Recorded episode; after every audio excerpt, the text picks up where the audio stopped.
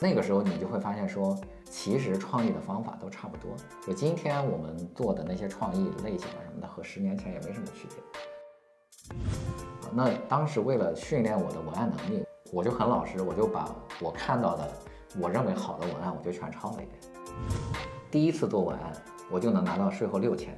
八年之后，你第一次做一个初级文案，你可能还拿不到税后六千。对，就这个行业没有任何进步嘛，对吧？呃，欢迎来到江多尔的一百场职业访谈。你好，我是江多尔，致力于为负一到五岁的职场人提供精神力量和解决方案。最近我一直想访谈一些职场前辈的职业故事。本期邀请到的是一个我非常喜欢的前辈小马宋老师。然后小马宋老师可以做一下自我介绍。啊，大家好，我是小马宋，今年很老的职场人，我今年四十七岁，啊，然后我老家是山东的。我是小马宋战略营销咨询公司的创始人啊，我们主要是做这个营销和战略咨询的。对，然后呢，我本身披着一个畅销书作者啊，就是我的去年有一本书，大概卖了半年，卖了五万本啊。这本书叫《营销笔记》啊。如果非要说这个，就是有一点吹牛的这样的一些标签啊，大家可以记几个。就第一个是我是戛纳广告节的获奖者，第二个我是原来是逻辑思维的首席顾问。啊，第三个是我的公号啊，有五十万粉丝啊，对，在这个呃，在这个营销行业里边算是还算是比较大的一个号啊，对。然后我是营销笔记，就是一本畅销书的作者啊，我我也是大家可能很知道的很多的新消费品牌的协助他们做过一些营销的工作啊，比如说小观察啊，这个名字就是我取的啊，比如说元气森林啊，比如说得到啊，小小米什么的一些品牌，对。我很好奇，问一个问题，就是什么样的企业会他们会来找你要做这种战略咨询？什么样的企业哈？对，通常就是从规模上来说啊，就从工表规模上来说，大概是在五亿到二十亿这样之间的营收啊，就是它的规模吧。对，一般的这个创始的这个时间大概就三到十年啊，这样的一个阶段。对，当然也有有外溢出来哈，就比如说也有一千亿的，对啊，那也有两百亿的，但是也有个三五千万，他可能会找我们。这个其实是基于我们收费的情况吧，因为我们一年大概收费两百多万嘛，就那一年能拿两百多万来找我们，大概是这样的一个级别，否则的话他会心疼啊。对，大部分的企业它是就处在一个快速发展的过程中，那他希望。过去可能主要是挣钱，是吧？就是做销量。那到后来就是他希望就在这个品牌营销战略上就做一些梳理，啊，就一般会来找我们。啊，当然也有从零到一的啊，就也我们也做过从零到一的一些企业，啊，对。但是核心可能就是在几亿到十几亿这样的之间的一些企业。嗯嗯，你刚刚提过你的那本畅销书《营销笔记》，我很好奇，你你为什么要写这样的一本书？它是用来做什么的？我其实写过。呃，现在看来应该是第三本书了。对我之前写过两本，一本呢叫《那些让文案绝望的文案》。对，但是那本书呢，它的核心可能百分之八十是翻译的甲壳虫过去的一些早期文案。对，所以它不太算是我上作品，它仅仅是一个翻译作品。那是我入行看的第一本文案书啊。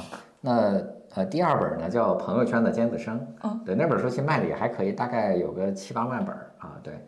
啊，那个，但是呢，他写的是我身边的一些朋友，比如说什么李教授啊、托布花呀、马占凯啊，就这这样的一些人，呃，他们的一些人生经历和这个一些经验和方法吧。这个呢，它跟我的专业没关系。对对，虽然很受欢迎，但是呢，它跟我专业没关系。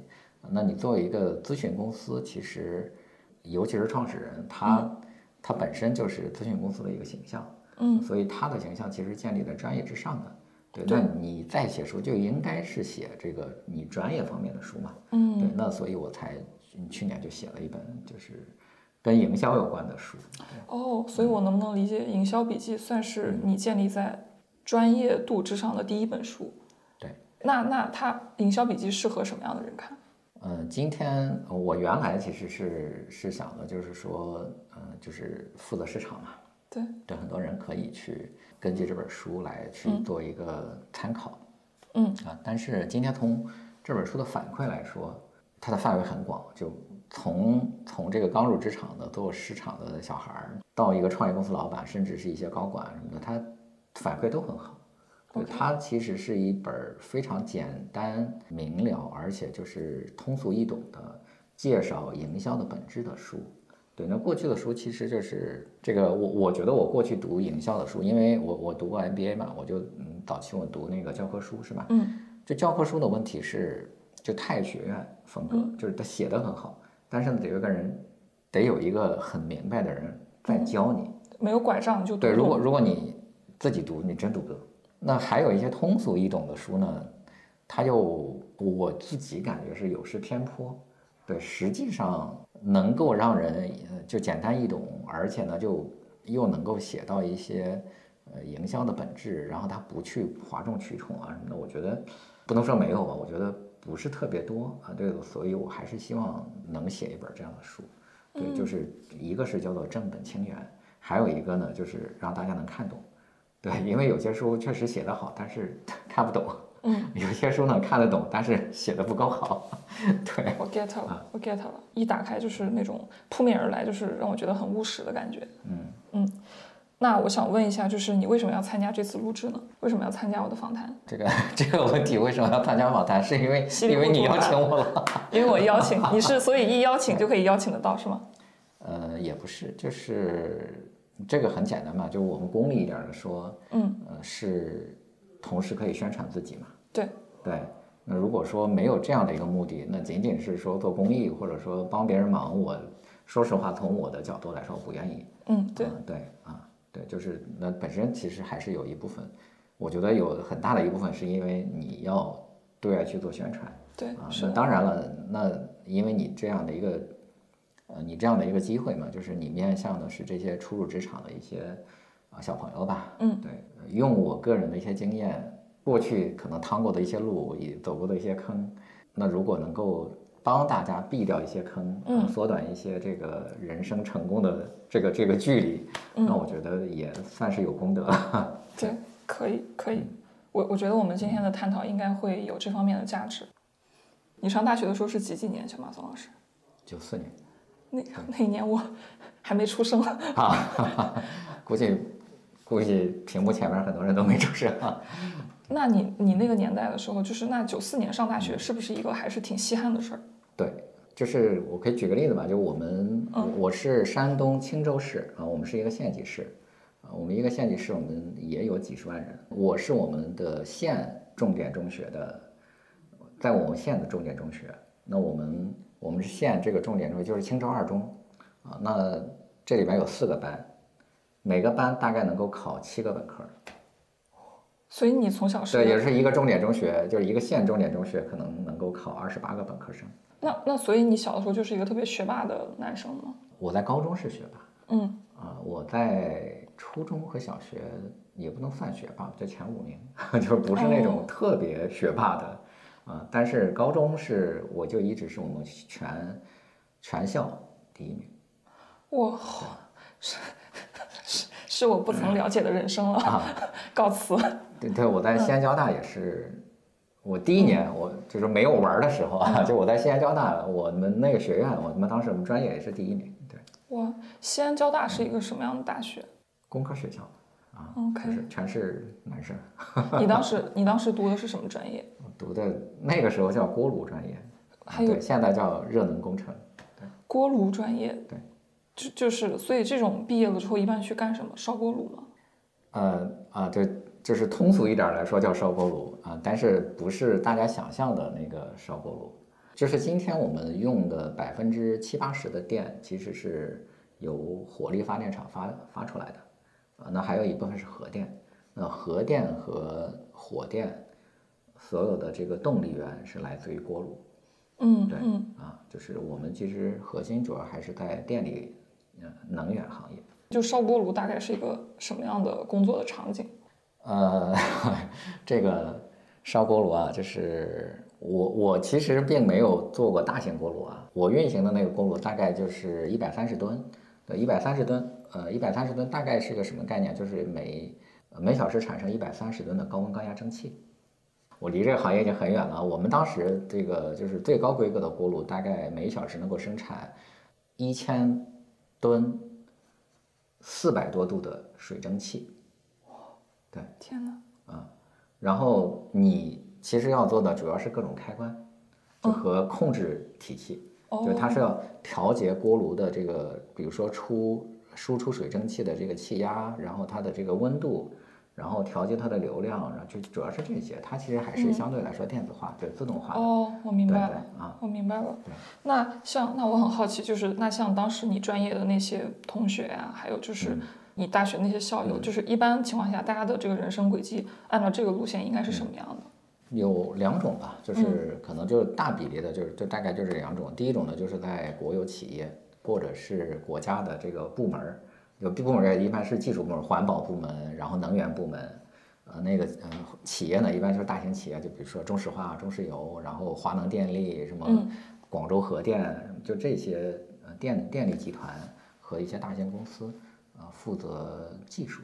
呃要么呢，就他从技术转成了，比如说投资或者是这个采购什么类似这些岗位。呃，一般，嗯，像我的同学，一般大概就是一个处级到局级的这样的一个，到我这个岁数啊，就是就这样的一个一个水平。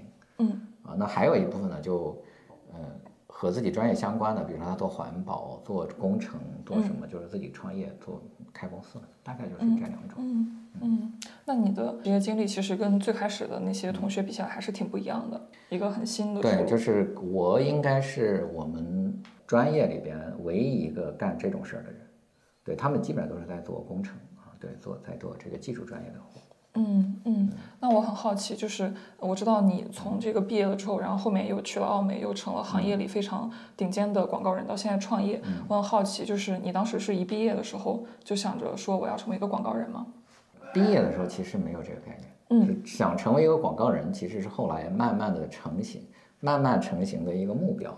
嗯嗯。对，因为我早期我九八年毕业嘛，九八年毕业，我九八年我还没有上过网，就虽然那个时候已经有互联网了，嗯对。啊但是在国内，我记得我九九年第一次上网，啊，那个那整个的那个信息体系是非常闭塞的，嗯，对，因为你你你想，就是你从来没有网络，然后没有手机，没有电话，你你只能看书啊，那个或者说你看书，呃，或者说看一下报纸啊什么的，就是相对来说那个信息是非常闭塞的。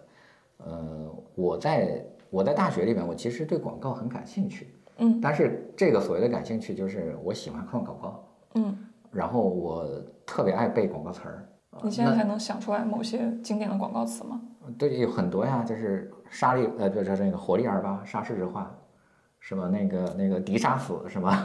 对，就是就那些广告有很多呀，包括以前葛优演的什么又想葛玲啦，是吧？对，就是那种就是那个就很多年前的广告，可能估计大部分的人你们那些广告都播出的时候，你们都还没有出生。我们现在想到广告的时候，基本上就是那种国民风的那种海报，然后上面是非常漂亮的上海女人。啊然后我我们现在对那个时候广告的印象是这样的。对，没有包括像像石华峰路路通是吧？就是那个时候卖那个七毛钱一包的方便面什么，就那个、嗯。那个时候的那些广告，我很多都都都能背过。嗯。啊，那其实是对它感兴趣，但是我并不知道广告是怎么做出来的，我也不知道原来还有一种公司叫广告公司，因为哦。九八年的时候，基本上私营企业也非常少，对，大部分我我当时九四年考大学的时候，我的唯一的目标就是能够离开农村，然后我们叫吃公家饭碗，或者叫做吃国家粮，嗯啊，就是去一个去一个国营的企业上班，那就是你的目标，对，所以你根本就没有想到说呃做广告这件事儿，只是对它感兴趣。但是后来我突然有一天我知道原来原来还有一种公司叫广告公司，嗯对，所以才很产生了强烈的愿望，想去做一个去加入一家广告公司。那那个时候你做了什么准备？呃，其实今天想起来就有点儿比较可笑啊，就是我我属于我我是在天津石化工作的时候，我有一天因为因为那个那个时候也没什么娱乐节目嘛，就是听听广播啊，对我听广播，突然有一天听到一个招聘，就是有一家广告公司那个发的招聘广告，而且他那个招聘呢写的也蛮好玩的，那我就突然啊，我原来才知道，我后来我才知道，哦，原来有一种公司叫广告公司。所以我就去应聘，嗯，那个那就当时还是大型招聘会，对。然后就去拿着简历，那简历根本没啥用，因为他说哎这个这个我们肯定是不要的，因为完全不对对，匹配因为跟我们完全不匹配。那后来我就比较天真的认为说广告公司应该就要要学美术嘛，嗯。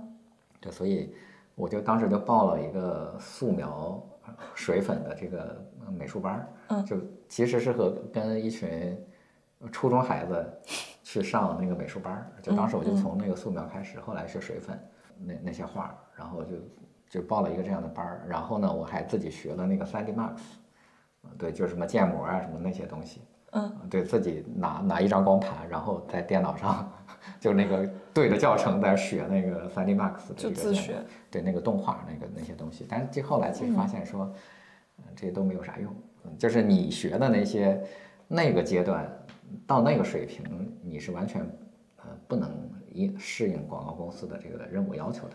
嗯，对，因为广告公司它主要用的软件应该是 Photoshop 和这个 Illustrator，嗯它它不需要 3D Max 是吧？对，就是我学就已经学错了。嗯对，所以那个时候，即便你不太知道嗯要做什么，但是你就愿意去为它花很多时间，做你力所能及的尝试。对，今天我们在录这期访谈之前，然后我跟小马宋老师闲聊，他说他最近还在学那个 Mid Journey，然后啊是那个 AI 绘画。然后啊我觉得好像从那个时候到现在，我觉得你有一个特别明显的特点，就是你是一个就是一直在学习新东西的人。嗯，算是吧，因为我我并不是说刻意去探索新东西，但是因为我工作中需要用的一些工具，所以我就学了。比如说我在、嗯我在第一次找工作的时候，我学的 Dreamweaver，因为就要做网页，嗯，那那个时候叫网页三剑客嘛，Dreamweaver、Photoshop 还有 Flash 嘛。再后来进入广告公司，我要自己练习，那学了 Photoshop。嗯呃那后来我创业的时候，我做我做这个互联网做网站，那我就学了 Mockup，就是这个这个产品经理的那个软件。然后一学就都学会了。对，然后你要剪片子啥的，你又学绘声绘影啊，后来你就是用剪映啥的也都会去剪了。所以学习新事物这件事情对你来讲几乎是没什么阻力的。嗯，没有太大的阻力，我觉得基本上我都能学会。包括我最近也在学编程嘛，就学那个 Pencil。嗯，对，你是一个完全不介意自己亲自下场做很细节的事情的人。我算是一个执行能力很强的人嗯啊嗯。对，就是有些人是叫做战略能力，或者说是管理能力，是吧？就是那种我、嗯我是一个特别容易就是自己下手干的一个人。嗯对，而且大部分的工作对我来说没有什么难度啊。对，就如果我专注的干了一件事，我一定干得很好。嗯好厉害。所以小马宋老师，你毕业了之后是先去了一个很好的国企。对，那这个大家应该都知道啊，就是中中石化嘛，啊，我是中国石化集团天津石化公司啊那个炼油厂，对我的具体单位，然后我在供汽车间，啊嗯，这在当时应该是个非常体面的职位。是，就是因为中石化就真是大国企嘛，就是大家很羡慕的一种旱涝保收啊什么的。好的，好像今天很多年轻人又又特别向往这种生活了啊，就是又要重返那个五五年前我们不羡慕，然后这两年找不着工作，我们都很想啊，去。对，就是这种旱涝保收的这种企业，就是，嗯、福利又非常好，然后基本上不会倒闭。我们当时中石化的员工有一百三十万人，嗯嗯。对我我我当时就去了那样的一家公司，呃，但是说实话，我我在拿到那个就是录取的那个通知，然后我就第一天去报道的时候，我就从嗯我从我老家坐车到天津，然后又从天津转车在那个再坐大概要坐两个小两个小时到三个小时到大港，就坐公交车呀，啊五十多公里吧，要坐到大港，然后再要倒一个小蹦蹦啊，是吧？去 去那个我们那家公司，我在路上其实就已经听到大家在聊很多石化公司的事儿，因为大港是大港这个城市就是由这个油田和中石化这这两家公司建成的。对，那个那个城市里面所有的人几乎都是在这两家公司工作。嗯对，因为中呃天津石化大概有三万员工，然后大港油田也有几万员工，嗯然后那加上他的这个辅助的部门儿，以及说他的孩子，那可能就是十几万人，以及对说在这边到可能那一个城市就有几十万人在那儿工作，嗯都是服务于这两家公司的。啊，那所以大家聊的其实都是跟这两家公司有关。我在公交车的路上，我就听到说，大家其实这两年效益不好呀，什么就这些事情，就对工作的抱怨啊。然后我在公交车上看到一路就是漫天的那个，就是遍地的那个芦苇荡和那个湿地嘛，就大港是一个非常著名的国际级的一个湿地，就是它评分非常高的。嗯对，就是那样的一个湿地，就是荒无人烟，就就是那样的一个地方，我就觉得，难道我一辈子就要在这个地方生活？就它离那个最近的城市就是天津嘛，就是是五十公里，对。但是其实你你也不太可能天天去城里面去，那个时候也没有车，你要坐两两三个小时的公交车才能到天津市里，然后你来回一趟五个小时啊，对，那你在里边去，你要买点东西，可能要跑到天津去。我在公交车的车上，我就一直就觉得说，我不愿意在这儿工作，我我将来一定要离开这个公司。嗯 对，嗯，所以后来你在那儿工作了多久？呃，三年。对哦，为什么待了这么久呢？是这样，就是其实核心是因为，呃如果说我们家里边没有什么事儿的话，我可能第一年就走了。哦，对，就是因为我我是八月份去工作，那到了九月份就是中秋节的时候，我爸就出车祸了。对我爸出车祸，当时因为我的工资才八百块钱，嗯。啊，但是我爸出了车祸之后，他变成了一个就几乎是一个植物人嘛，但他后来那个恢复了啊，就是只不过是失忆了，啊，他在他整个的昏迷在在医院里边大概有七十天，那我一个月挣八百，他一天要花一千块钱的医药费，对。就是你但一个月，但是就结果就导致说我们家立刻就就赤贫啊，对，就是欠了一屁股债，然后我们在家这个我爸因为原来是我们家里的收入来源嘛，对，又又核心的收入来源也没有了，我们家是农村，他也没有什么社会保障，所以你就不敢，而而且我妹妹还要上学。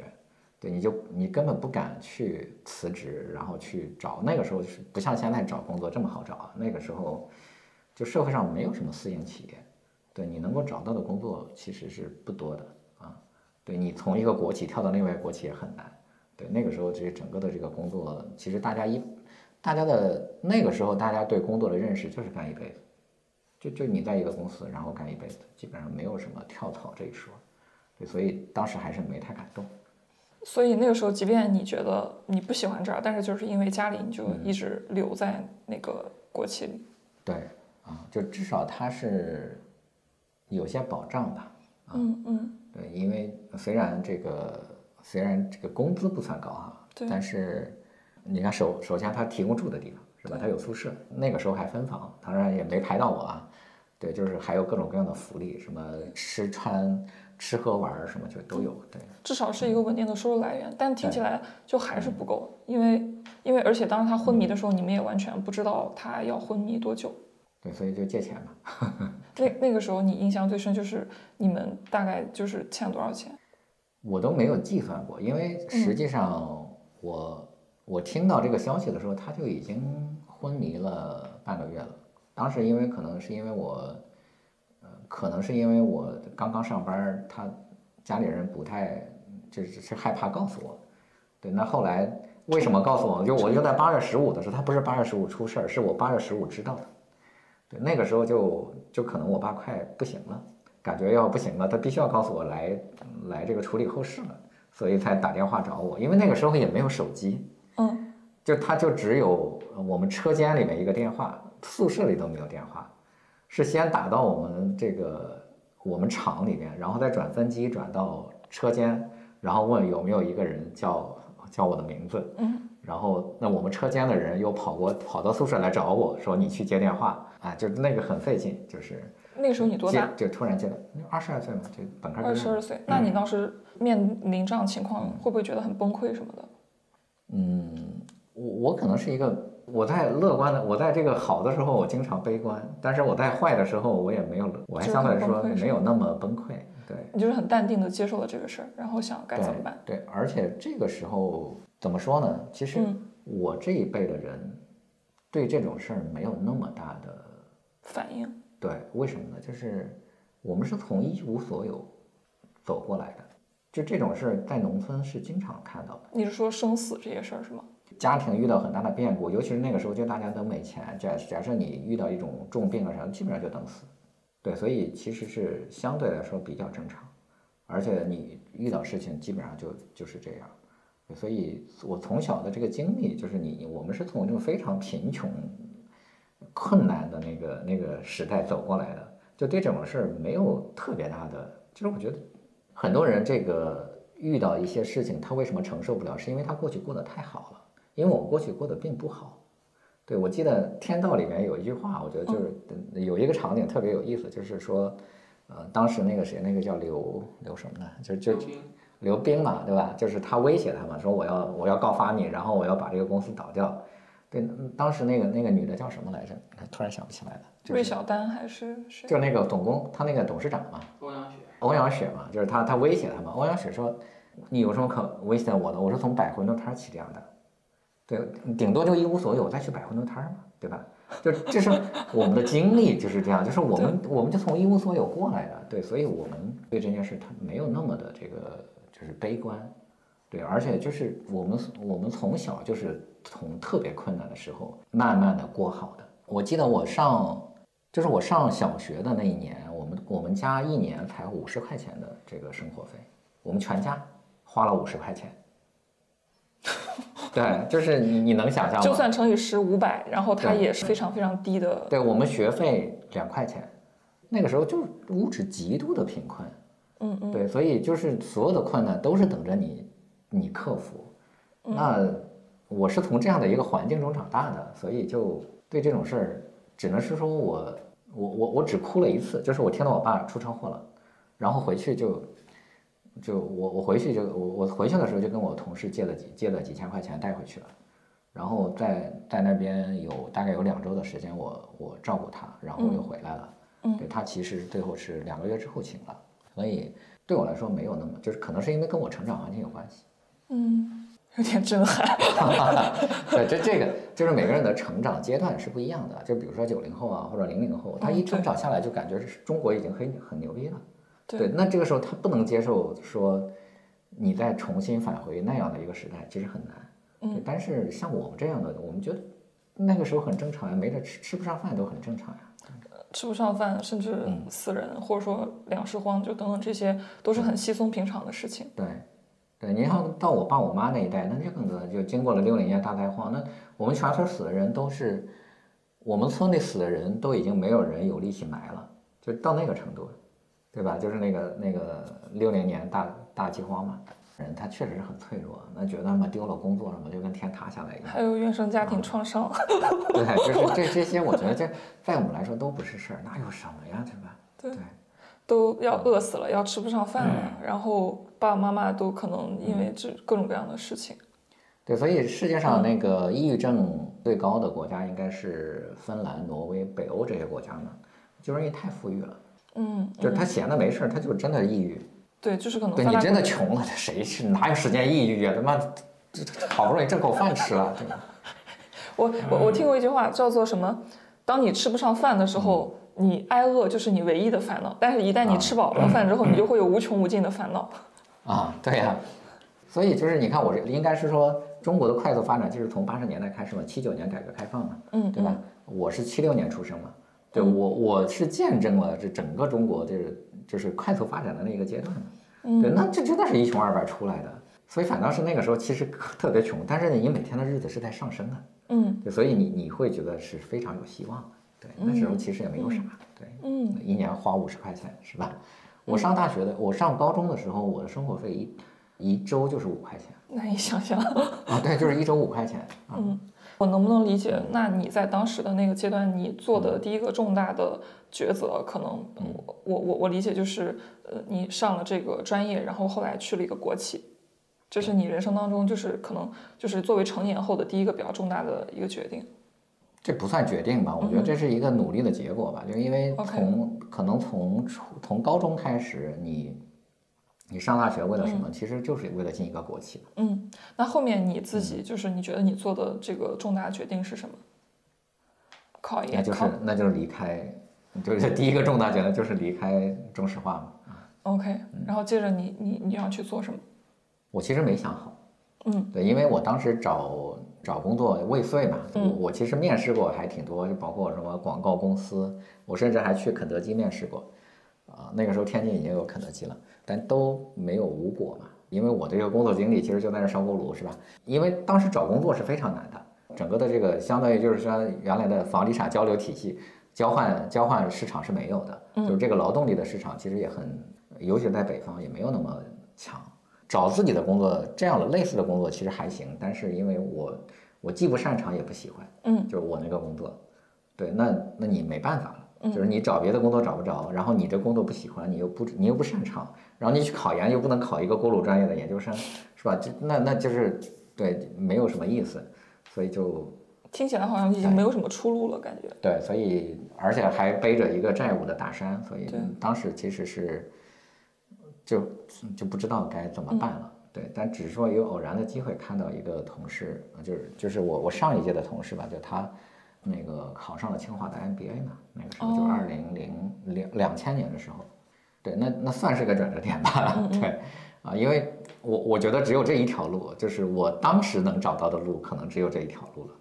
那我就先去上一个 MBA 吧，因为我当时大概跟他了解了一下，说就 MBA 之后毕业之后的这一个工作的前景啊什么的这些，对我大概觉得这个应该是一个比较确定性的一个。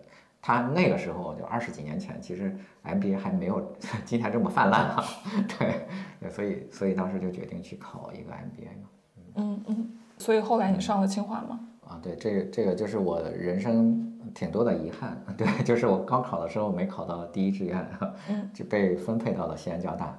MBA 考试的时候也没有考上第一志愿，都不是没考上，是我清华当时招六百人，我考了前一百名，嗯，但是依然就是在面试的时候被干掉了啊。为什么？那我也不知道为什么嘛，但是我觉得我肯定是面试的时候表现不好嘛，因为那时候说实话就是一个，在一个油田里边干了三年活儿的一个人，他和这个管理和商业的这帮人的这种感觉是有点完全格格不入的。嗯对，可能这些面试的老师一看也能看出来，你这小孩肯定没有什么，就是跟管理就是不太相相关。嗯嗯所以就就在面试的时候被刷掉了。嗯嗯。然后你就去了北航。对，然后就去调剂嘛，就是自己挑了一个学校。我觉得我当时能找到的学校不多啊，然后我觉得北航还行啊，就是所以就去了北航。嗯嗯。然后，那你在上研究生期间的一个大概的状态是什么样的？就说实话，我就我当时其实是希望能够正常的就上下来的。嗯，而且我我当时我当时大概了解了一下，就是因为我没钱嘛，就是这个总共一个月挣一千块钱，嗯。啊，那个时候的学费就要北航的话是两万八啊，就就现在看来不贵啊，但是当时已经很天数天文数字啊，嗯。两万八是三年啊，那个我当时以为可以有这个助学贷款啊什么的，但是后来也没有申请到，那就没办法，因为我没有钱，嗯。我当时是拿着一千块钱去北京了。嗯。一下子买书就买掉了七百，就是那个教教材，所以就基本上就没有什么收入。所以嗯第一要务是要嗯找到一份工作，对，能够养活我，嗯并不是把这个 MBA 读下来。嗯啊，那个，而且我说实话，我觉得老师讲的课也就那样，就也不想听，啊，对，所以在第二学期的五月份我就去工作了，嗯嗯而且就整个 M 期间我基本没有读，啊，嗯。你你做过哪些工作？哦，我第一份工作是做网页设计，啊，对，我刚才说过，我就学 Dreamweaver 就是从那儿开始的，嗯。因为当时我同学在一个，当时他就要求我做，要求招一个这个网页设计的一个人嘛，嗯。对他问我会不会，我就说我会啊，对，其实我一点儿都，我就从来没有做过啊，对，啊，但是为了得到这份工作，我就说我会啊，然后就是我是在五一之前面试，然后要五一上班儿，我用了五一五天的时间就把那个 Dreamweaver 学了一遍，我觉得你真的是一个超级学习机器，就什么我不会我就学。还好吧。对，也没有学的那么好，但是呢，就勉强能能用啊，这就是也是后来慢慢的在学习嘛。对，就是你就像一个手机一样，然后有一套自己的系统，然后当你发现说，OK，它现在需要我有一个拍照功能，你就可以给自己装一个拍照软件，吧？对，然后你就能拍照了。对，然后我现在可能需要一个写作功能，你就给自己装一个写作 APP，就就是这种。嗯对，今天那个时候我很多东西我都搞不清楚，什么 FTP 啊，什么那些东西要要怎怎么去上传这个网页什么，我那时候一点都不会，其实就慢就是慢慢的学会的。那你是不是就是在那个阶段，然后就是在上研究生期间不停的做各种各样的工作，最后逐步逐步就是比较靠近文案的工作？呃，对，就是我找到第一份工作，其实是就是完全是因为我想挣这份钱，嗯我没有任何对这份工作的喜欢。嗯啊、对，那个当时就拿到一千六百块钱嘛，工资。啊、那在这个工作期间呢，我就看到一个广告嘛。其实我一直在投呃其他广告公司的简历，但是就反正都是石沉大海吧，因为没有人那个愿意雇一个这样的背景的人嘛。嗯后来就放弃了。嗯，然后那天我看到了《南方周末》和《经济观察报》都在招人，那我想这个去当记者或或者策划报社的策划，那应该就慢慢的会接近广告公司。沾边儿。对，所以我就投了《南方周末》和《经济观察报》的这个简历。就当时《经济观察报》在招一个策划啊，就是地产策划啊，那个地产板块的一个策划。那没想到我就应聘成功了，对，所以就在《经济观察报》做了一段时间。那在《经济观察报》期间，这些因为《经济观察报》也和广告公司合作，我们也是一些有一些商业行为，所以我也会帮我们的一些客户去写广告。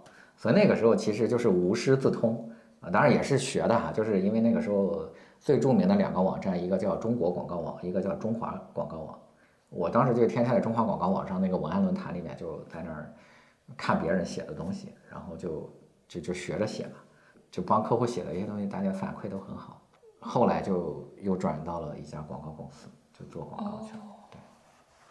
对，哇，我就感觉你在讲的那个过程当中，真的就好像是把那个命运的指针一点一点，或者说职业的指针吧，就是一点一点、一点一点拨到你想去的那个方向。啊，也可以这么说吧。嗯，对。那那后来后来的话，你是怎么去的奥美？啊，这中间就有哎呀，还是个很漫长的过程。那最早我们就是当时的广告行业有个鄙视链啊，就是最高级的就是 4A 公司。这 4A 公司里面又有这个叫强势的 4A 和弱势的 4A。那比如说奥美啊、麦肯呀、智威汤逊啊，这就属于比较强势的 4A 公司啊。那那弱势的就不说了啊。接下来呢，就是本土的品牌公司和本土的 4A 公司。嗯嗯，对。然后呢，就是然后就是本土的地产公司。嗯，对，就是这个地产广告公司。就地产广告是当时大家觉得最 low 的一种广告公司。铜臭味儿太浓了。嗯，也不是铜臭味儿太浓，就是他他做的那些广告都，反正大家都不喜欢啊。对，就是那种，而且因为地产广告很很难，因为当时的主流还是拍 TVC。OK，就是你你地产广告主要是打报纸广告，就大家都觉得这个做的水平比较差，所以有这一条鄙视链。我第一个进的就是地产广告公司，对，所以所有地产广告公司的人都想去品牌广告，所有品牌广告的人都想去 4A，对，所以 4A 的人都要去奥美，对，这是一个往上这么去爬。所以我第一家进的是一家地产广告公司，后来呢，我又进了一家本土的品牌广告公司，然后。后来呢，又进了一家，就是一个比较弱的 4A 公司，就是合资公司。嗯嗯。对，然后又进了一家 4A 公司，在广告公司干了五六年之后，我才就去了奥美。对。哦，就是一个逐步攀爬的过程。对。所以我能不能这么理解？你其实不是一个特别幸运的人，在职业上。不是那种我我当我说很幸运的时候，就是这个人可能，比如说我从国外留学回来，读的就是广告专业，我回来光就进去了。你你好像基本上你的那个起点跟你要去的那个地方都很远很远。啊，对，因为我二我是二十二岁毕业，我二十八岁才第一次进入了 f o r 公司去做一个初级的文案。对，嗯，就是他的最低职位。后来在奥美怎么样？我就在奥美，其实是一个算是一个失败的经历。为什么这么说呢？对，就是我去奥美的时候，正好赶上经济危机。我零八年进的奥美，嗯，然后嗯，接下来就是奥美开始裁人。我在奥美其实还挺不错的，嗯，只不过说因为我们招我的那个创意总监，呃，在很快他就离职了，然后又换了一个创意总监，我们就就是我觉得合作，就是因为。广告公司是一个强、非常强的人和人合作的这样的一种业务模型。嗯，对，就是我们觉得合作的不够舒服。嗯，对，所以就很不想在那儿工作了。所以我在澳美只待了半年多的时间。嗯，我就离开了。哦，OK，但是那个时候你已经做了啊，半年多吧。但那个时候你已经做到助理创意总监了。对。这是一个很快的上升，其实我升到助理创意总监，就是 f o r 公司的创意助理创意总监，其实是在前一家 f o r 公司，嗯，就是 FCB。哦哦，好的，就是我刚才说，呃，其实你就是基本上你职业起步的那个原点跟你要去的地方地方是非常非常远的嘛，然后你就是一点点挪，一点点挪，然后一点点往上攀升，然后我想问，那为什么你每一次往上攀升的时候，人家都接受你呢？因为有的人可能我挪，结果我挪不动。我觉得你，我想问一下，你觉得你自己最主要靠什么？就是你核心就是你自己的价值。嗯，对。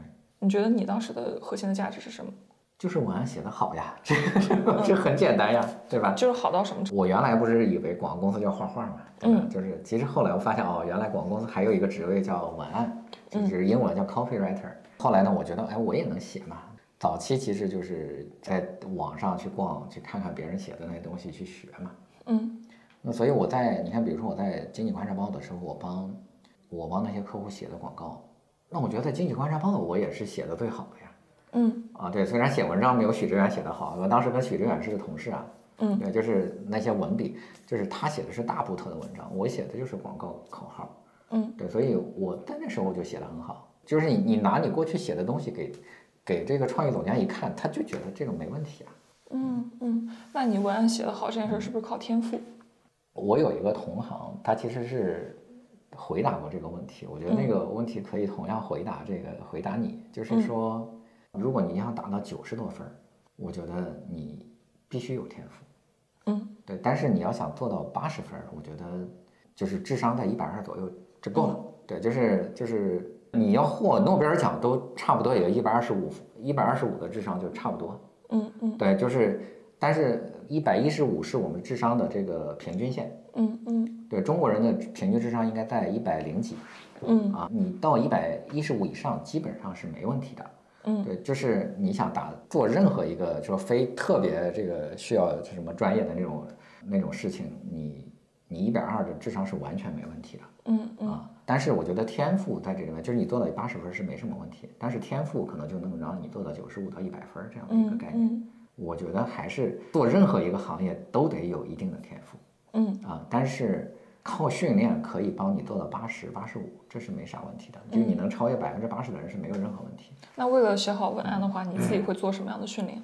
我做过两件事吧，可能是非常具体的两件事儿，我觉得可以跟大家去分享。第一个是我怎么去做创意。我我当时在一家本土的那个广告公司，嗯，我和我的几个同事，当时有一个特别牛逼的一个广告杂志叫《广告档案》，嗯，呃，是德国出的一个双月刊。嗯啊，那本杂志在在我们广告那个时候的广告行业里面被誉为圣经啊。嗯，就是它是它叫全球广告与海报创意精选，啊，它每两个月出一期。如果买正版的杂志的话，大概要三百块钱一本儿啊。那个时候确实是因为我工资才四五千块钱，你让我花三百块钱买一本杂志，呃，一年就要花三千多啊，就是还是有点心疼啊。那那个，但是呢，他当时的网站是免费的。嗯，对我们当时就做了一件事儿，就是可能也是全国唯一一个做这件事儿的人。嗯，我们三个人用了两周的时间，我们白天黑夜的一直在下他的 download 他的那个图片。嗯，就把他过去十年呃那个的广告与海报创意全集全部 download 下来了，大概就两万张图片，就两万张创意。然后做完这个之后呢？我自己又干了一件事，我就把这这个两万个创意分门别类，就是按照汽车、什么饮料、什么服装，呃，各种品牌一个一个在分类，然后把它整合集合起来了，就是把它这个分类，然后把它做成了十个十个 PPT，就每个 PPT 两千张大概，然后我就把这个两万个创意看了一遍，那那那个时候你就会发现说，其实创意的方法都差不多。就今天我们做的那些创意类型啊什么的，和十年前也没什么区别。那甚至我看更早期的，像甲壳虫什么那些广告，当年几十年前的那些创意，其实和今天也没太大的区别。只不过说表现手法什么不一样，是吧那当年都是手绘，那今天你用这个 MJ 就能画出来，是吧？嗯，对，这个整体的思路是没太大区别的。啊，那当时为了训练我的文案能力，我就还有一个事情，就是这个其实也是我当时的创意总监跟我说的一个事儿，他说。他说：“你就背，他说你就把这个文案背一遍，你能，你你把这一万条文案全背了，背过了，你认为好的你都背下来，然后抄一遍。他给我送了一个一个本子，他说你把这个本子抄满，我就很老实，我就把我看到的我认为好的文案我就全抄了一遍。那所以到现在为止，你让我想文案，我很多的时候其实就想起了二十年前。”我们我们当时我们看到的那些文案，或者说我我这二十年来我看到的我记住的那些文案，其实它都有模板，只不过是说你在套用不同的这种表达方式，就表达的内容，对，表达方式其实都差不多，所以你你你脑子里有可能有一百个模板，然后你就可以往里面去套而已，对，而且我当时还把这个，当时是想就把这两万个创意的文案全翻译成中文，所以我当时又做了一段那样的工作，就把它做成中文，对。那再后来呢，就是为了训练我自己创意能力，我在我在那个青岛 FCB 的时候，我是每周会做五个创意，给每周五个，对，给我的创意总监看，就是哪怕没有，就比如说甲方的 case 过来，你也自己做，对，其实就是训练自己的创意能力，因为你在一个广告公司里面能够做的创意并不多，因为可能一年有十次，那么一个月有一次，其实就已经很多了，你每一个月要想一次创意。但是你这样的话，就变成了你每一星期想五个创意，那你进步速度就是别人的五倍，哦，那你的训练量就是别人的五倍。对，这个同其实同样一样的呀，就是为什么那个那个那个 Chat GPT 它它现在这么牛逼，就是因为它训练的更多嘛，对吧？对，是的。对，就如果它没有资训练的资源和这这些内容，它也做不出来。对，人也是一样的，就是你，嗯，你你这个你做任何事情，你的这个熟练程度和你的一定是和你的工作时间相关的，嗯，只不过说有些人没有进步啊，有些人是在不断的进步的，嗯嗯，这个事情让我自己有一个反思，就是当你做一个事儿，你感觉比较困难、没有进步的时候，你先反思一下自己扎扎实实投入的工作时间和训练量是不是不够，这个是一个基础。我我觉得其实很多的时候就是，这个是我一个同学跟我说的一件事儿，就是我觉得这个跟我，因为我说我特别不喜欢这个技术，因为我当时做做热能工程嘛，我说我就跟我同学说，我不知道该怎么去做。我同学跟我说了一下，他在去呃他在壳牌嘛，他在壳牌石油做这个工程，他说其实很简单，你只要知道这个世界上所有的方法，就在你这个领域里所有的方法，而且你去验证过。你就是个专家了。就比如说做做石油安全，那怎么储油更安全？它有，它就就是那些方法，有有冲淡是吧？有这个密封，有这个就就各种各样的方法。你知道所有的使用的方法了，你已经是这个领域的专家了。这个对我来说其实是一个很大的一个启发。那假设你去做营销也好，做什么也好，你甚至不知道别人的有，原来还有这样的一些方法，那说明你不够呢。对吧？有些人在他的领域里边，他可能只知道这个行业百分之五十的方法，另外百分之五十他不知道。嗯，那他以为自己知道，但其实是他不知道。原来呃，后来你发现哦，因为因为尤其是像我们每年大概要接触一百个左右的客户，那每个客户他成功是有原因的，就他确实找到了一些不同的方法。那我们确实能够大量的学习，原来还有这种做法。嗯，对，这些其实不是智力或者能力的问题，它就是你的知识量有没有达到。对，有一些跟智商没关系，有一些是你知道了就知道了，你不知道就是不知道。比如说这个 MJ 这个东西，其实就这个 AI 绘画这个东西，就是你知道就是知道，不知道就是不知道。对，就也许比如说今天我们可能还我我我上周我要求要求我们同事，呃，做一些基础的调研啊，什么行业调研什么的，你可以先用这个这个这个就是 Chat GPT 来做，它能帮你提供一些很好的思路。对，是对，因为它有大量的资源嘛。对，就是。那这个是你用一分钟就能做出来的，但是过去你可能至少要花几天时间才能干。你会怎么用？你会怎么向他提问？呃，我们也在探索之中。嗯哼，对，就是有有几种，就比如说我想了解这个行业，那它最关键的知识点，那我们可能列出来，然后再去问他。然后我要想，比如说我要想名字或者想口号，你先来给我来来来一百句，是吗？我从这里面挑完，我再去修改它。那我可能修，我有能力修改它比它更好。但是他有能力给我提供一百个参考。对，其实有的时候做创作的时候，我有这个感觉，就是从零到一是最困难的，但是从一到十对我们来讲还是比较简单的，尤其是更就是有经验的创作者。对，就是有一些东西确实是你知道了，你你就很容易就能做；有一些是你东西是你知道了，你也做不出来。啊，就比如说你你你算个什么微分方程是吧？你知道方法，你做不出来。对，我我 get 了。那你职业的下一个转折点是什么？那就是从广告行业转到了别的行业如果说我正式的去做一个文案，我应该是在零三年我成为文案，那中间当然有点波折，然后呢做到二零一一年，二零一一年就我就离开了广告行业，对，大概做了八年的时间。嗯，为什么要离开广告行业呢？有几个原因，就第一个是我在广告这个行业里边，我当时想要的我都得到了。就第一，我要进广告公司，我我我进去了。呃，第二，我要进丰威广告公司，我也进去了。我要去奥美，我也去了。啊，我要做的这个创意总监，我在蓝标也是已经做到总监了。嗯，对，我要想想拿广告的奖项，是我在我在什么中国广告节，我在戛纳广告节，我都拿到奖了。嗯，对，这个虽然不是说戛纳的金奖，我们拿了一个铜奖，但是当年二零零七年那个时候，其实中国能拿到铜奖的也不多。嗯，对，一年可能也就三四个。嗯，对，所以那个时候我我觉得我们我想得到的其实都得到了。对，但是这个其实是一个个人的目标。嗯，你和你的行业目标其实是不一样的。对我们那时候根本没有想过说。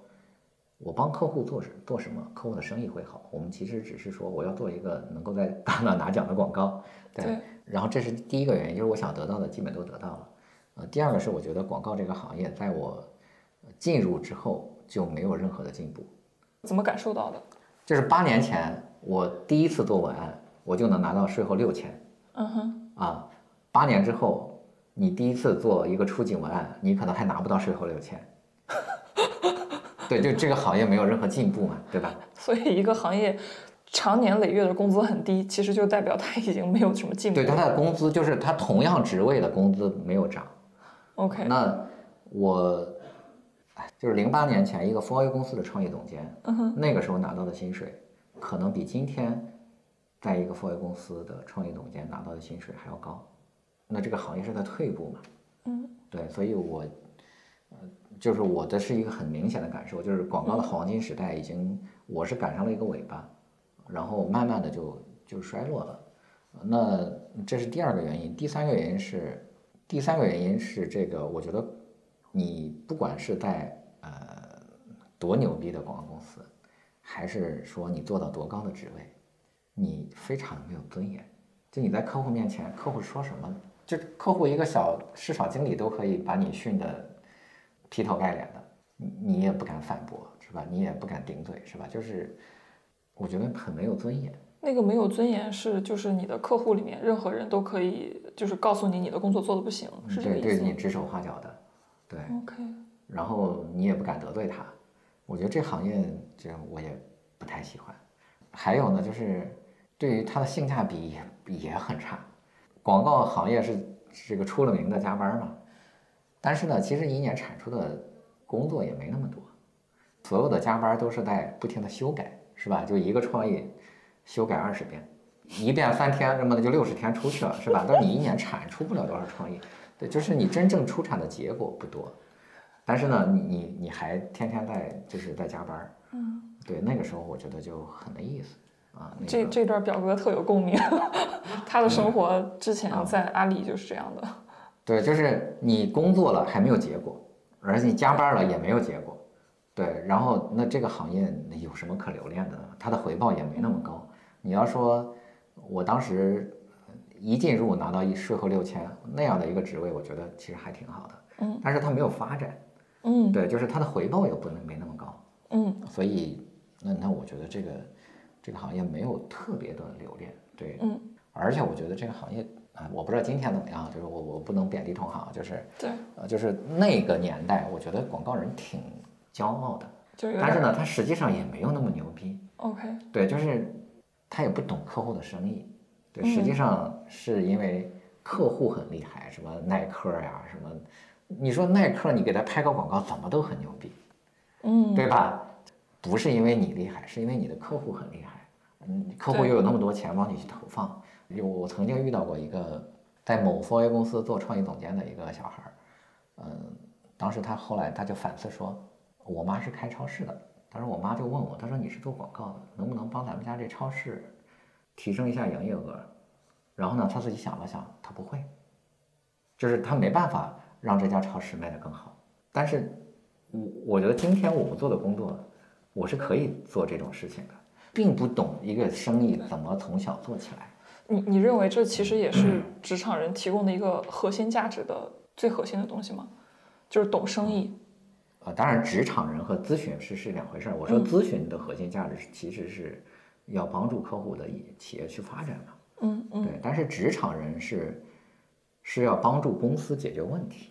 嗯嗯，其实到最后还是就是让别人挣更多的钱，或者说更大的影响力。嗯，对，就是你作为一个职场人的话，是要帮公司解决问题。嗯。作为一个咨询公司的话，是要帮客户解决问题。嗯，对，嗯，所以我能不能这么理解，就是在你当了那么多年广告人之后，你突然之间意识到，就是所谓的广告人，他们其实并没有真正的帮客户解决问题，反而是借了客户的光。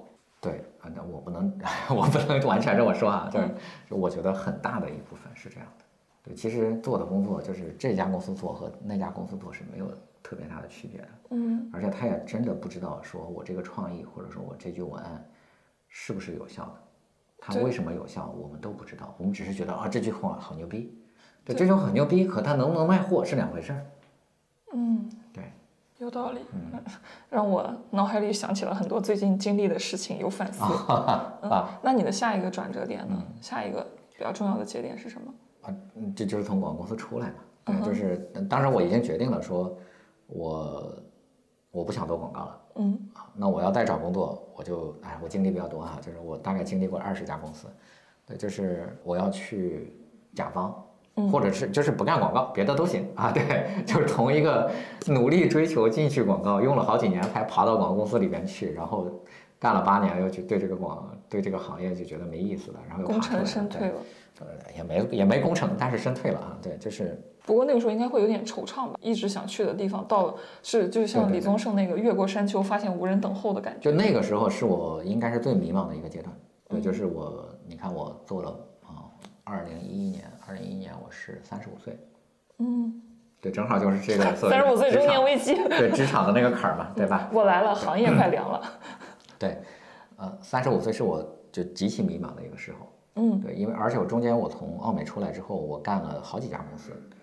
都没干长，就去了一家本土公司，我做了一个呃，还挺顶着挺大的一个 title，叫什么华北区创意总监什么的那样的，但是就呃很不适应。那个后来去了试了几家公司，都觉得很不合适。那最后去蓝标相对来说还好一些，但中间其实尝试了很多，呃，中间还有半年的时间又做 freelancer，什么炒股什么的，就是反正各种迷茫的时候，啊，但是。后来去了蓝标，稍微稳定了一些，就是我就重新去思考我的人生，嗯，就是这个时候要干什么。反正我当时已经决心，我不要去做嗯广告。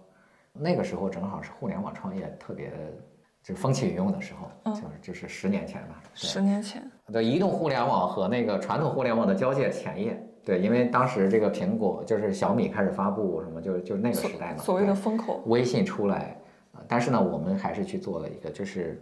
而且就投产业互联网的人就特别多嘛，嗯啊，那个时候我找到了两个机会，就一个是去暴风影音啊，当时冯鑫在他的微博上，呃要招人，然后呢我就给他私信了一下，他觉得我写的很好，然后就跟我面试，嗯，他跟我聊了一晚上，他就觉得我，他的评价叫做才华横溢，嗯哼，对，就是他说，他说在暴风影音写广告，我觉得我写的最好。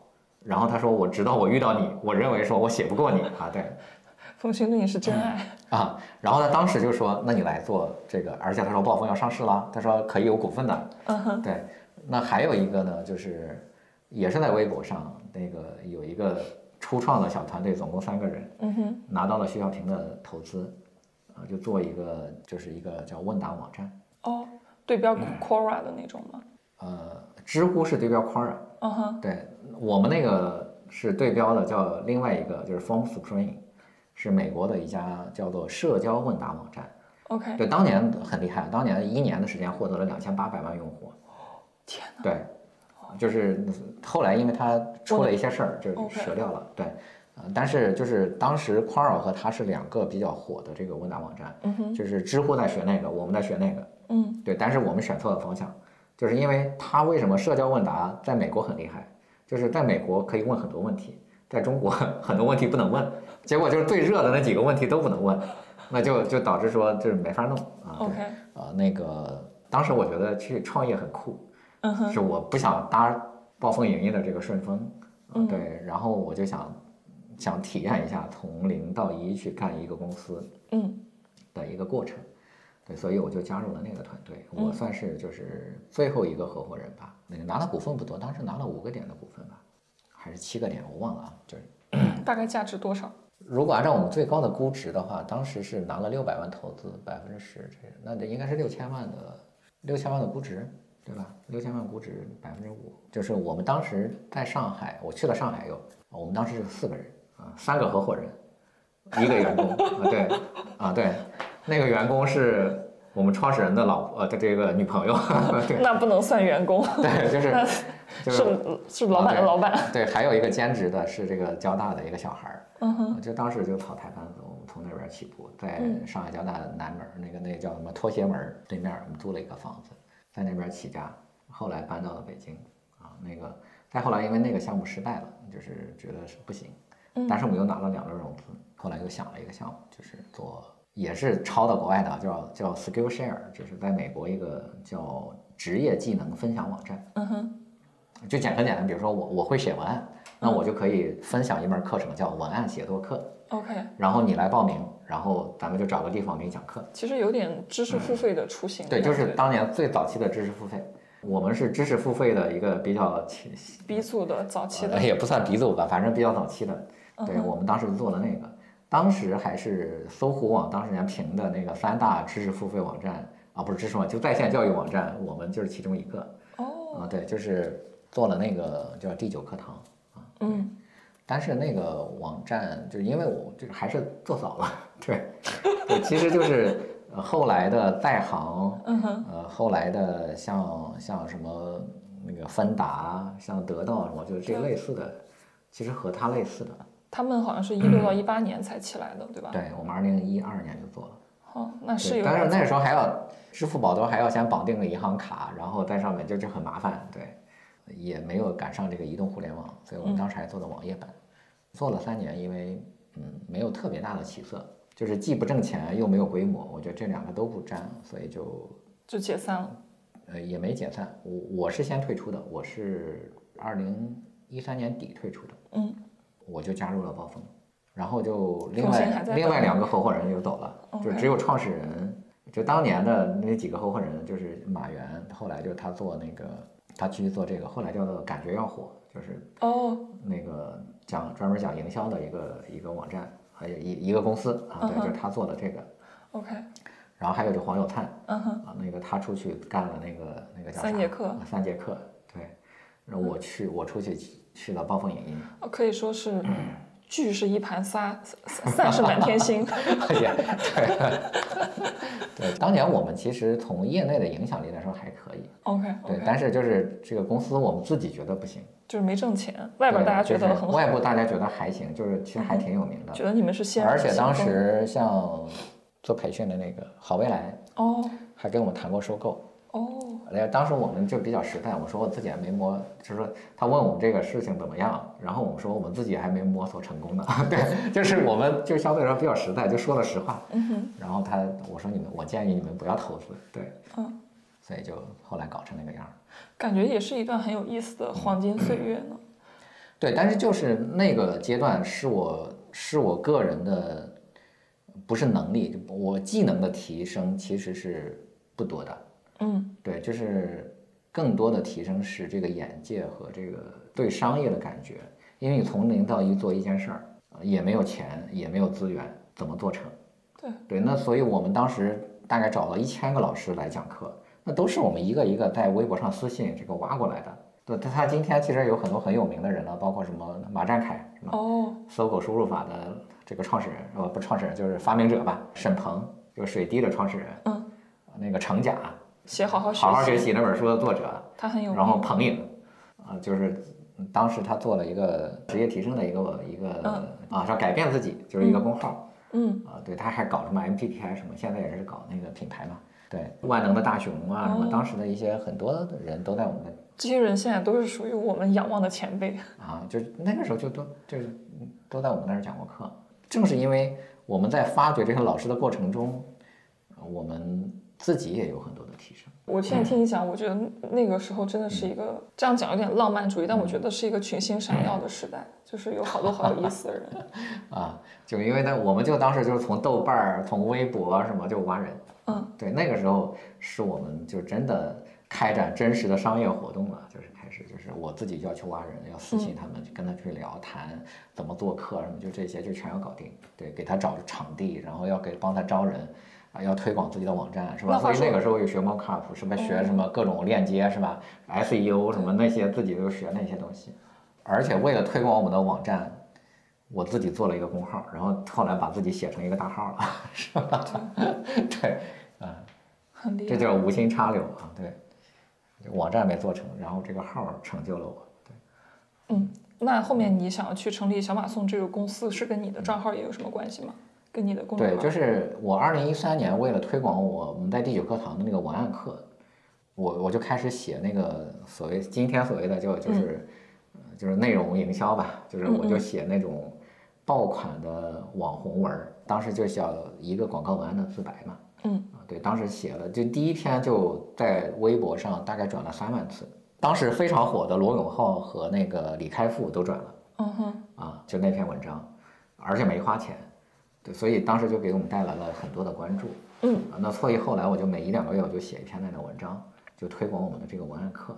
那到后来呢？因为我们也要花钱嘛，就是花钱去做推广。嗯，你就觉得说你你仅仅招这一个课，然后可能一次这这也就几十个人，嗯，就是很浪费。嗯，所以就注册了一个公号，把那公号二维码放上去了。嗯，啊，对，那个时候就在在那个在微博上推，啊，就还有各种各样的，包括豆瓣小组什么都在推，然后就带我那个，这就是我第一批的公号的粉丝。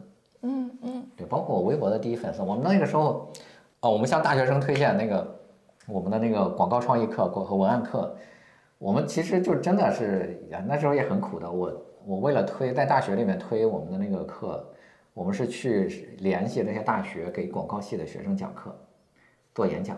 嗯，我两个月讲了六十场，嗓子都要讲冒烟了。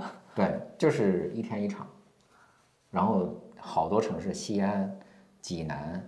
呃，烟台、威海、什么廊坊、石家庄，嗯嗯，我们都去讲过，对，都包括北京很多大学都讲过，嗯，对，那个时候也是因为一场一两百人，我就留我的微博的那个号，有很多人，我早期的一批粉丝就都是从那儿来的，你看，他就是地推啊，是吧？